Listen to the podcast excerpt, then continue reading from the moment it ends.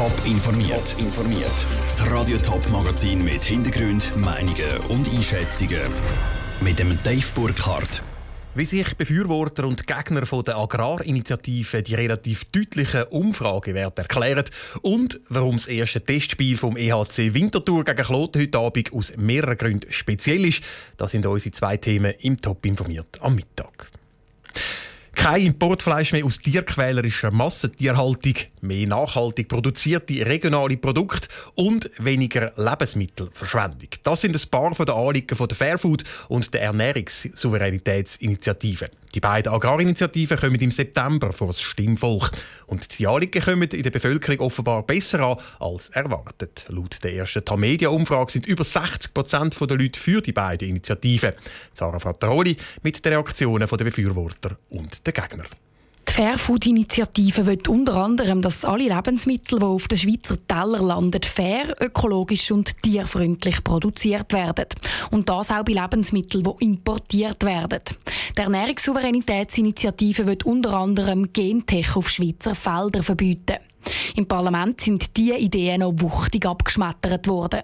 Vor allem die Bürgerlichen befürchten Umsetzungsprobleme und Handelsbarrieren.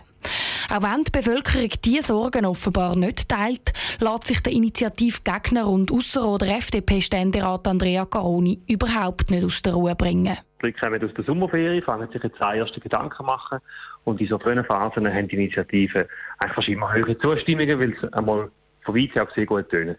Und je mehr die Leute sich jetzt damit befassen, desto mehr werden sie zum Nein kommen und das wird dann bei der einzigen Umfrage, die wirklich zählt, auch ein Nein geben und sie ist am Abstimmungssonntag. Weil die Initiativen würden unter anderem die Lebensmittel deutlich teurer machen, warnen die Gegner. Die Befürworterin und Schaffhauser SP-Nationalrätin Martina Munz lässt das Argument nicht gelten. Wir gehen grundsätzlich viel weniger aus für Lebensmittel als noch vor 20, 30, 40 Jahren. Und darum ist das auch der Bevölkerung etwas wert. Gerade in dem heißen Sommer merkt man auch, dass wir auf ökologische Nachhaltigkeit viel mehr Gewicht legen müssen. Aber auch Martina Munz geht davon aus, dass die Zustimmung zu der Initiative noch sinkt, wenn der Abstimmungssonntag näher kommt. Abgestimmt wird am 23. September. Der Abstimmungskampf läuft ab nächster Woche richtig an, wenn die Komitees ihre Kampagne vorstellen. Der Beitrag von Sarah Frattaroli. In der ersten Trendumfrage sind nur die FDP-Wähler mehrheitlich gegen die beiden Agrarinitiativen gewesen. Alle anderen, also auch die Wähler von SVP und CVP, die im Parlament gegen die Vorlagen gestimmt haben, sind bis jetzt eher dafür. Heute ist der 10. August, ein Datum mitten im Sommer also. Trotzdem wird in fünf Wochen in der Schweiz schon wieder professionell Eishockey gespielt. Dann gehen die Meisterschaften in der National League und der Swiss League los. Höchste Zeit also, um sich mit Testspielen so richtig auf die Saison vorzubereiten. Und genau das macht der DHC Winterthur heute mit gerade zwei Premieren. Peter Hanselmann. Es ist eine kleine Tradition. Im ersten Testspiel der neuen Saison misst sich der EHC Winterthur mit dem EHC Kloten. Heute Abend gibt es das Vor-Saison-Derby schon zum vierten Mal. Neu ist aber, dass die beiden Teams in der gleichen Liga spielen. Nach dem Abstieg von Kloten duellieren sich die beiden ab der nächsten Saison in der Swiss League.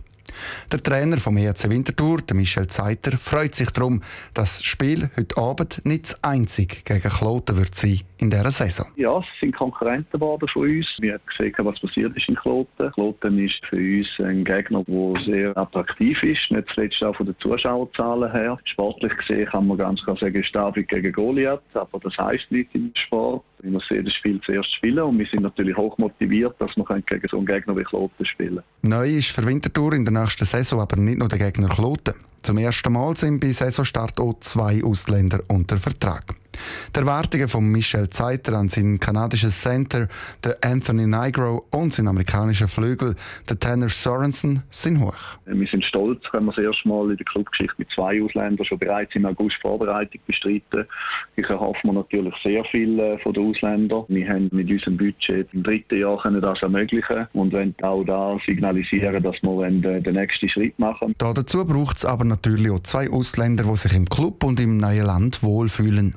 Beim EHCW kümmert sich Michel Zeiter persönlich darum, dass das so ist. Sie sind jetzt am Montag angekommen. Ich bin sehr viel unterwegs mit ihnen. Für sie ist es natürlich sehr neu, obwohl es beide schon in Europa gespielt. Aber es ist definitiv neu für sie. Und wir wollen ihnen ein gutes Umfeld schaffen, wo sie sich können, äh, wohlfühlen und Leistung bringen Es wird eine interessante Arbeit sein. Die ersten Ergebnisse von dieser Arbeit sehen die Zuschauer vielleicht schon heute Abend. Beim ersten Saisonvorbereitungsspiel in der Winterthur Zielbauarena. Gegen den neuen Ligenkonkurrent, gegen den EHC Kloten. Der Beitrag von Peter Hanselmann. Die Saisonvorbereitungspartie EHC Winterthur gegen Kloten unter dem Namen Kopfabgeb geht heute Abend am 7. los. Top informiert, auch als Podcast. Mehr Informationen gibt es auf toponline.ch.